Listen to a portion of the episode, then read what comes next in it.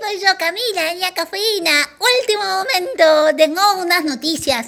¿Viste que había un lugar re lindo que está cerca del río que se llama Punta Carrasco? Y hay también un lugar de copados gigante que se llama la ex ciudad deportiva de Boca. Bueno, esos lugares la gente había juntado un montón de firmas porque quieren que sean para todos y todas, porque son de todas y todas, ¿entendés? Son de la ciudad, de las personas que viven en la ciudad.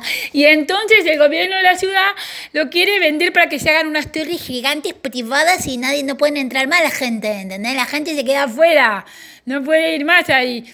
Y, y, se re necesitan esos lugares porque ahora hay que mantener la distancia y vos vas a la plaza el domingo y está todo lleno de gente, ¿entendés? Como que no, no se puede más, se necesitan los lugares donde haya verde, ¿entendés? Porque los árboles hacen que haga menos calor.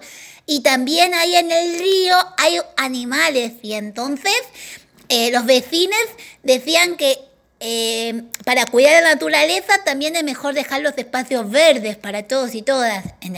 Pero entonces, ahora eh, en la legislatura de la ciudad, que es como un congreso, pero de la ciudad, como les iban a cambiar las personas porque hubo votaciones y entonces lo metieron todo rápido, rápido así para tratar de sacarlo ahora, así le importa nada. Es una cosa así como si fuera como los chicos de la escuela, pero, pero no es gracioso, ¿entendés? Porque si no, no entramos más nosotros a las actores, ¿entendés? No es algo para todos y todas, ¿entendés? Re así, re grasa, re cualquiera, así le metió todo rápido, rápido ahí para que le puedan sacar, ¿entendés? Y un montón le votaron que sí, que sí. Y bueno, toda la gente sigue luchando, ¿viste? Bueno, yo te conto porque es una de las noticias de último momento. Mañana te cuento otra, ¿sí? Tengo una de importante. Hasta mañana.